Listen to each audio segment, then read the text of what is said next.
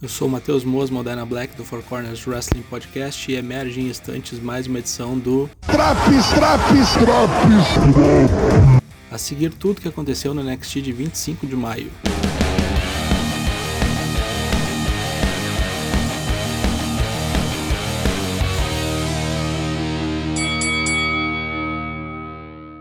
Ember Moon e Shotzi Blackheart contra Raquel Gonzalez e Dakota Kai para abrir o programa. Uma baita luta de abertura, com todas as quatro mandando bem pra caralho. Ember Moon na ponta dos cascos, depois de um ataque conjunto com Shotzi, Ember pina Dakota e as Faces vencem o combate. Depois Raquel fica puta da cara e ataca a dupla vencedora.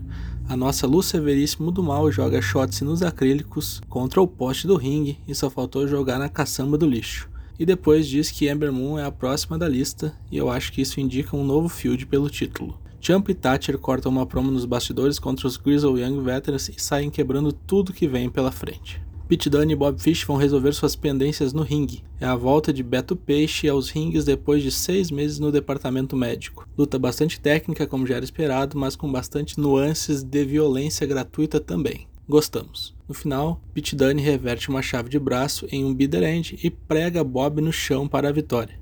Depois do combate, Oney Lorca entra no ringue para celebrar a vitória junto com Dunha e desmanchar o que sobrou de Bob. Mercedes Martinez retorna, vai enfrentar Zayda Hammer. Bem que Zayda tentou, mas não foi páreo para a força bruta de Mercedes, que venceu rapidamente. Depois da luta, tudo fica vermelho e com fumaça, e aparece no telão a imagem enigmática de Chan Sha, Mercedes fica cabreira com a situação, principalmente quando a sua mão aparece com uma marca da chinesa. Encontro de milionários, Ted DiBiase contra Cameron Grimes no centro do ringue.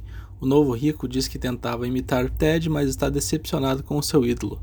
Ted começa com um papinho de que Cameron e ele podem formar uma aliança, mas desde que Cameron ficou rico, ele perdeu o foco. Nisso, o discurso é interrompido por LA Knight. Cameron manda a LA sair imediatamente do ringue ou vai chutar a cabeça do boneco até a lua que ele não contava é que a lei lhe aplicasse um golpe, deixando-o atirado no ringue. Ted DiBiase dá um esporro em Cameron e sai rindo juntamente com LA Knight.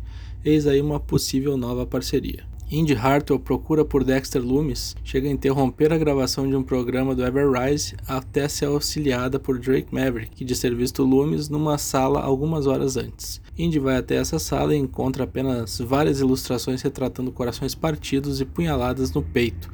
Adalto está ferido. Frank Monet finalmente faz sua estreia nos rings e a vítima é Cora Jade. Assim como seu marido John Morrison, Monet utiliza belíssimas polainas, o finisher idêntico ao de Beth Phoenix, que inclusive alerta sobre isso nos comentários. Fogo cruzado, agora é a vez dos Grizzle Young Veterans detonarem Champa e Thatcher dizendo que os colocaram no seu devido lugar. Disseram que também vão ficar de olho em MSK e Legadão, valendo o título na próxima semana. Vai vendo se isso aí não vai ter invasão de novo. Walter aparece num vinhete dando ordens aos seus comparsas Bartel e Eichner de restaurarem a honra do esporte, já que o ringue é um local sagrado, como diria Valadares, um ringue de campeões. O Imperium precisa se encontrar novamente no NXT após a saída de Wolf. O novo campeão norte-americano, Bronson Reed, vem ao ringue fazer seus agradecimentos. Ele é interrompido por Santos Escobar, que chega junto com o legado del Fantasma para bater palmas ao Gorducho Maravilha. Inclusive, diz que a história de Bronson é digna de telenovelas e puxam até uns lenços para chorarem. Gostei. Santos diz que o título norte-americano simboliza também o México e que ele quer o cinturão. O legadão estava prestes a atacar Bronson quando chega a cavalaria. O MSK vai ao ringue ajudar Bronson contra os latinos. William Regal anuncia que na próxima semana teremos Kyle O'Reilly, Pete Dunne e Johnny Gargano num Triple Threat, valendo um desafio ao título NXT no Takeover In Your House, próximo pay-per-view da brand amarela.